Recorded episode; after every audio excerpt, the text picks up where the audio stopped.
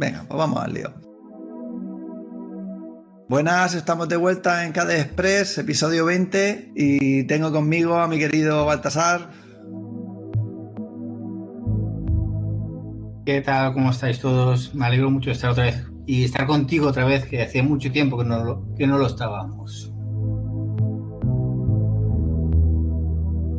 Sí, sí. Eh, es un placer volver y es un placer volver sintiéndome liberado de, de, la carrera opositora. Así que ahora creo que sí podemos decir que vamos a mejorar un poco el ritmo de grabación de este podcast.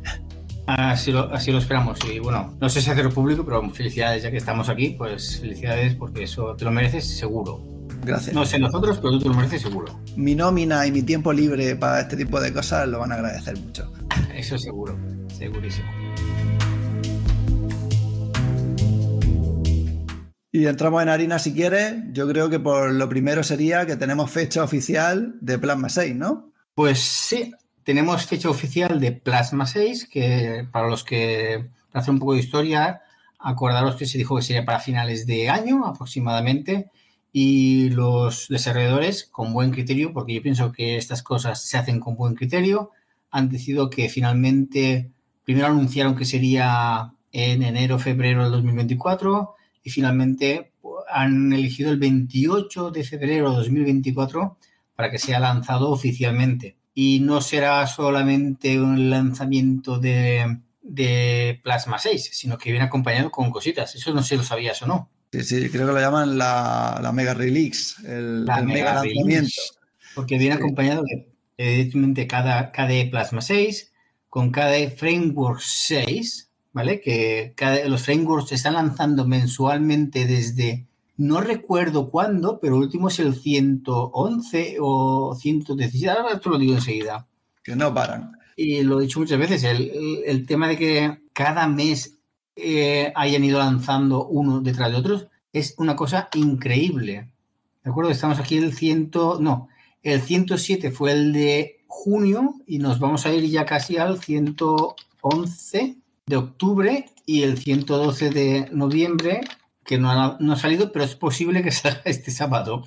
Sí, podría, podría ser. Yo también creo Y- que con buen criterio han alineado el que salga todo de golpe, ya pasado a Qt6, aunque habrá alguna aplicación que todavía siga en Qt5, pero el framework, el Plasma y la mayoría de aplicaciones, todas de golpe, con mucho testeo en, en febrero. Sí, bueno, es que Entiendo. esto de los lanzamientos es un poco así como extraño en el sentido de que si están acoplados mal, porque entonces se desacoplan por forma natural y si están desacoplados, pues no nos gusta. Nosotros nos gusta que estén acoplados todos, pero bueno, eh, pero bueno, creo que es minucia. También podrían hacerlo que eh, las novedades de frameworks fuesen un mes adelantadas a las novedades de Plasma o las novedades de KDE Gear, que para los que no lo sepan es el conjunto de aplicaciones de, de KDE, que también lanzará el 28 de febrero su 2402, que es la, lo habitual, la numeración habitual. Por tanto, tenemos aquí un, aluvión de novedades que nos esperan para el 28 de febrero. Yo lo espero como agua de mayo. También es verdad que no es algo que me quite el sueño. Yo recuerdo que cuando la pasamos de 3 a 5 a 4 me quitó el sueño, después se convirtió en una pesadilla por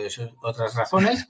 Y sí que recuerdo que del, cin- del 4 al 5, por unas palabras que me dijo Aleix, cuando vio mi ordenador con Plasma 4 y dijo, ojo, qué anticuado se me ve ahora, cuando él llevaba meses utilizando Plasma, Plasma 5, lógico, desarrollador, pues me di cuenta de que eh, sí que lo estaba esperando. Ahora mismo, eh, no sé cómo, qué opinarás tú, pero Plasma 5 es una maravilla, es una verdadera maravilla, y con lo cual Plasma 6 es la evolución natural, la evolución lógica, la evolución que debe ser, pero tampoco es una cosa que yo espere como, como eso, agua de mayo, sin repetirme.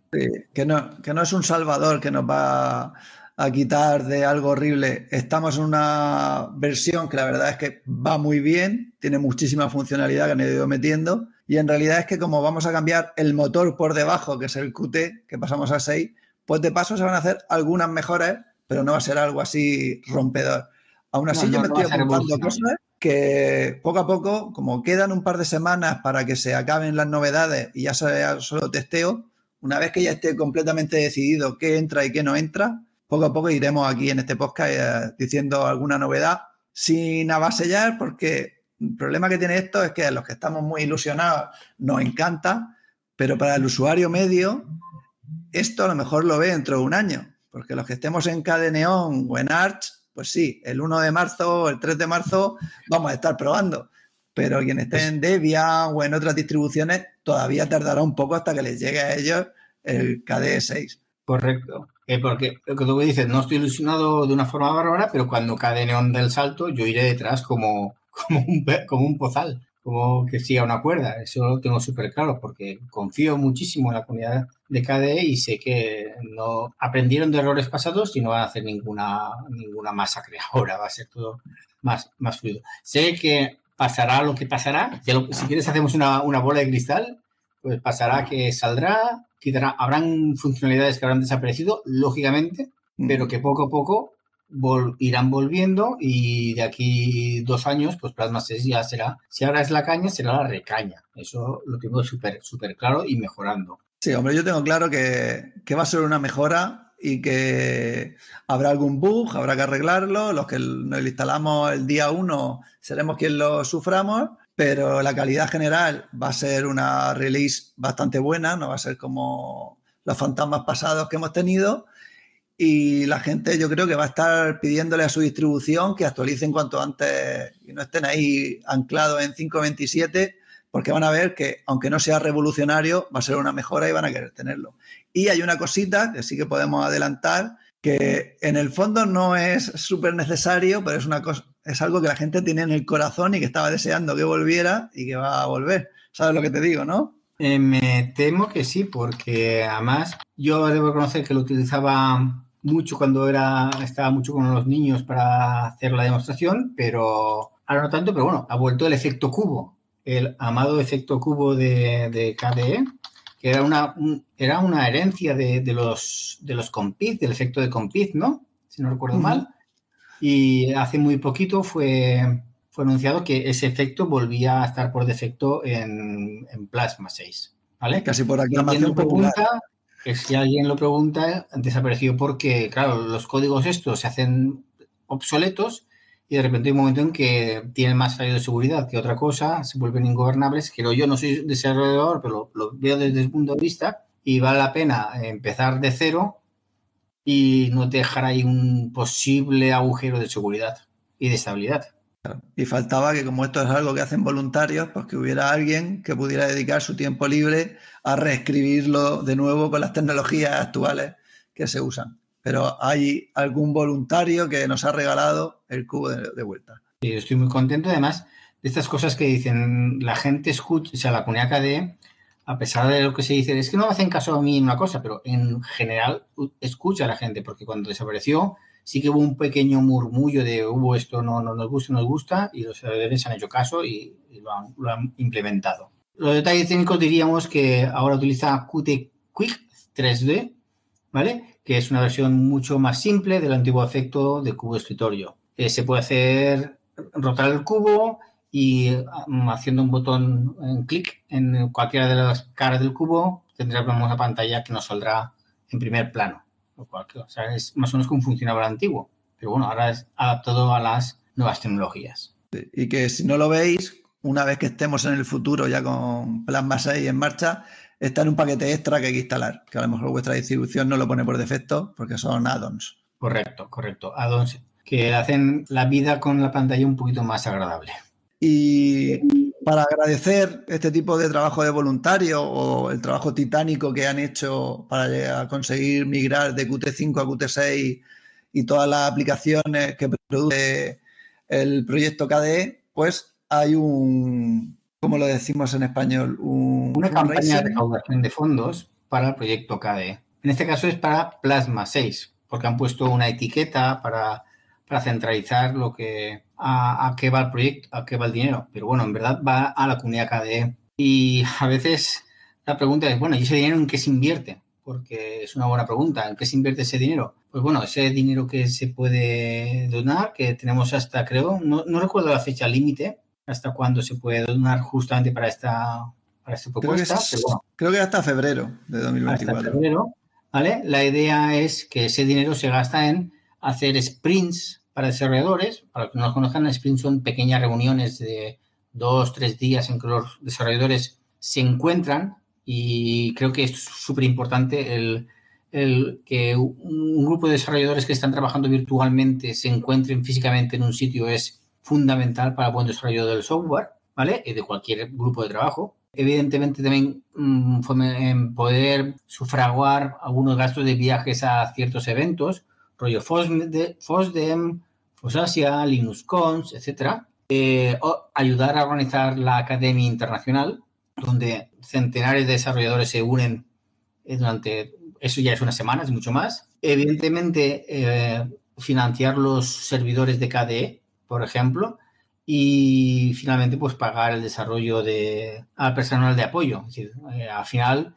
la comunidad KDE va creciendo, va creciendo, creciendo y de repente pues necesitamos pues que alguien se, se, se encargue de hacer las, llevar las cuentas de una forma mm, profesional, por así decirlo, y por qué no, si se pueden con, contratar dos, tres desarrolladores, los que sean, pues para ciertas cositas, pues sinceramente yo lo veo estupendamente bien. Claro, todo redunda en la mejora del proyecto. Y al final todos son mejora del proyecto. Vale, y además creo que había otra cosa más. Había que si nombrabas, eh, si, si financiabas, pues aparecía nuestro nombre en la página de donaciones, siempre que, que tú lo desees, porque las donaciones también pueden ser anónimas, e incluso tu nombre puede aparecer en Plasma 6, que son pequeños detalles, ¿vale? Que no cuestan mucho hacerlo, pero bueno, que, que ayudan o fomentan la participación.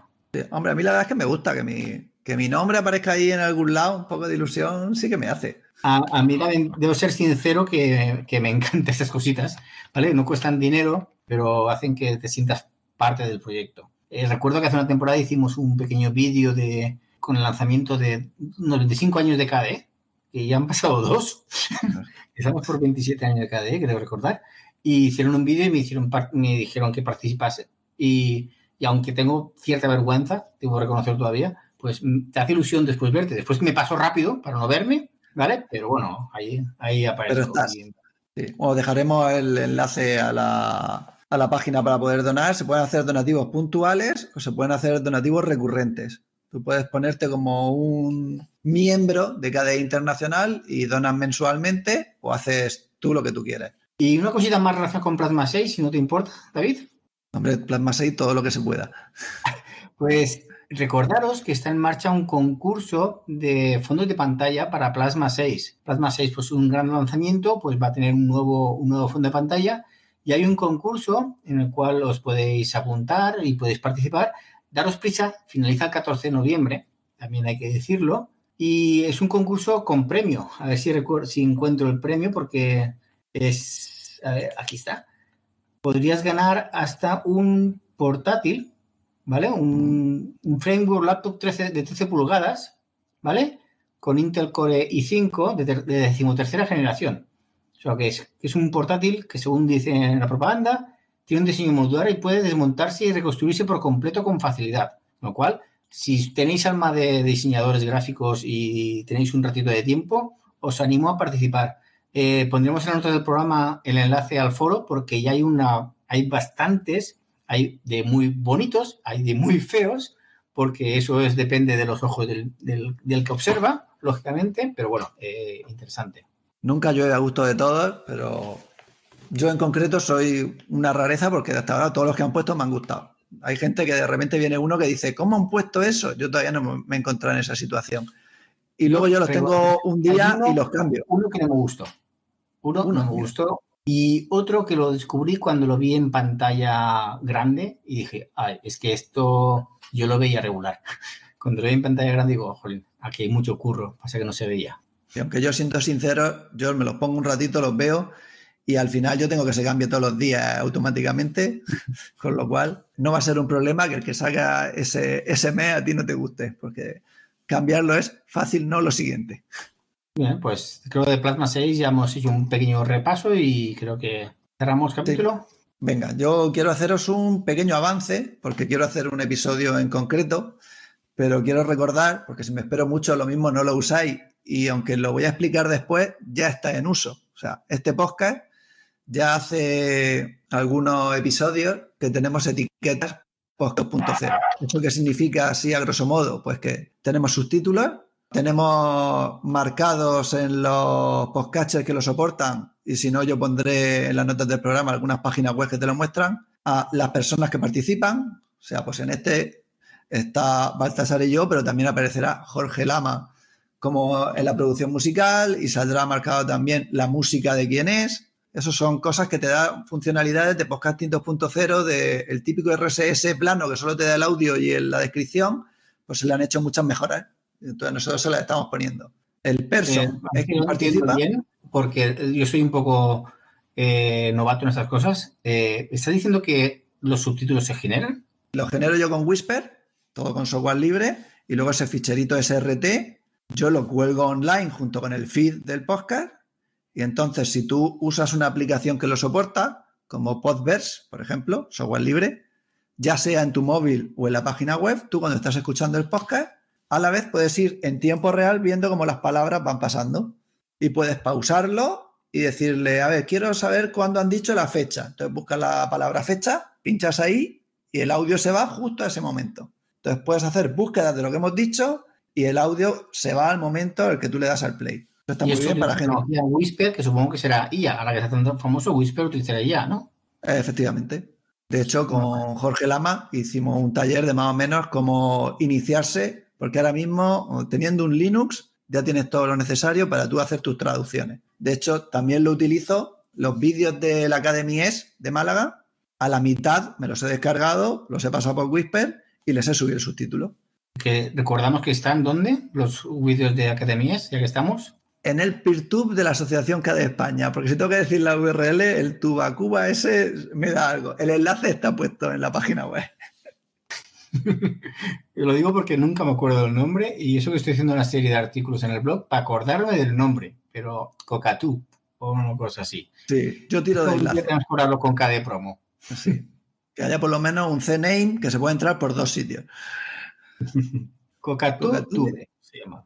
Pues eso, tenemos subtítulos, tenemos etiqueta persona para ver quién ha participado en el podcast, aparte de los que estás escuchando. Hace poco he puesto podroll, Podroll es una etiqueta que lo que hace es que cuando tú abres el podcast, la página general, abajo, te sale qué podcast recomienda este podcast, que es una manera muy buena de descubrir otros podcasts, porque a mí me pasa de vez en cuando que de repente mm, alguien menciona un podcast y tiene 200 episodios, como Gabriel Viso, sobre la marcha, yo no lo conocía y ahora estoy enganchadísimo. Coño, y lleva la leche de tiempo y no me había enterado yo de que estaba ese podcast. Pues así cada podcast puedes recomendar otros para que la gente vaya descubriendo cosas que nosotros pensamos que te pueden gustar si estás escuchando este podcast. Y eso hace que nuevamente la lista de reproducciones vaya creciendo de forma exponencial. Sí, es, como lo, antes los, blogs tenían abajo a la derecha, este blog recomienda este blog, pues es recuperar eso. Y luego algunas otras etiquetas que poco a poco voy poniendo a que ya el podcast en concreto. La cosa es que abajo en, en la descripción de este programa tendréis unos cuantos enlaces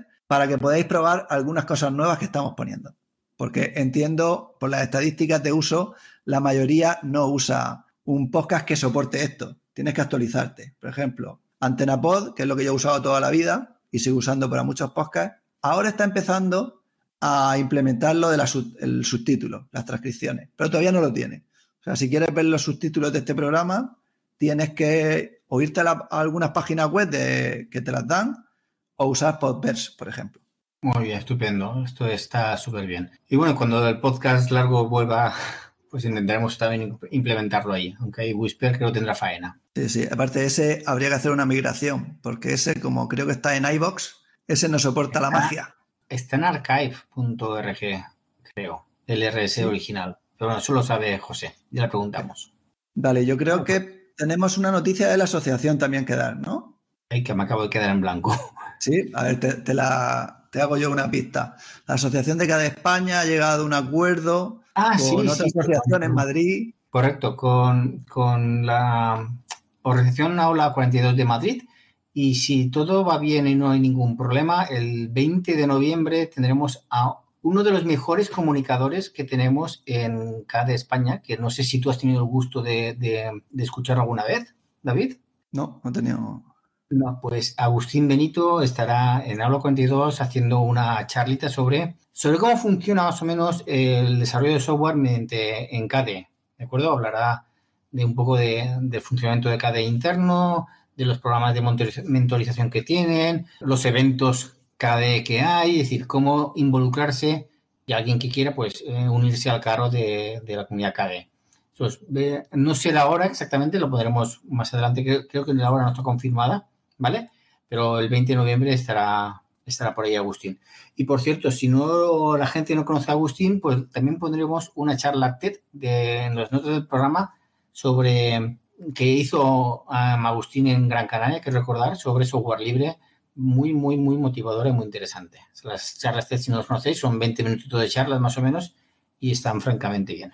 Pues genial. Yo creo que con esto y recordando que no lo decimos nunca, que en las notas del programa está todas las formas de contacto, que se agradece una valoración, un comentario, que proveéis aplicaciones nuevas para ver las funcionalidades. Yo, si tú no tienes nada más que añadir. Sí, bueno, sí, que reporten errores, que comenten, que tenemos un grupo de, Telegram para que la gente se une, que por cierto David lo, lo, lo tienes perfectamente organizado, que es una cosa maravillosa y nada, que aquí estamos para lo que queráis, enviarnos vuestras sugerencias, comentarios, que las escuchamos todas. Un placer estar de vuelta y ahora sí, creo que de verdad nos escucharemos pronto.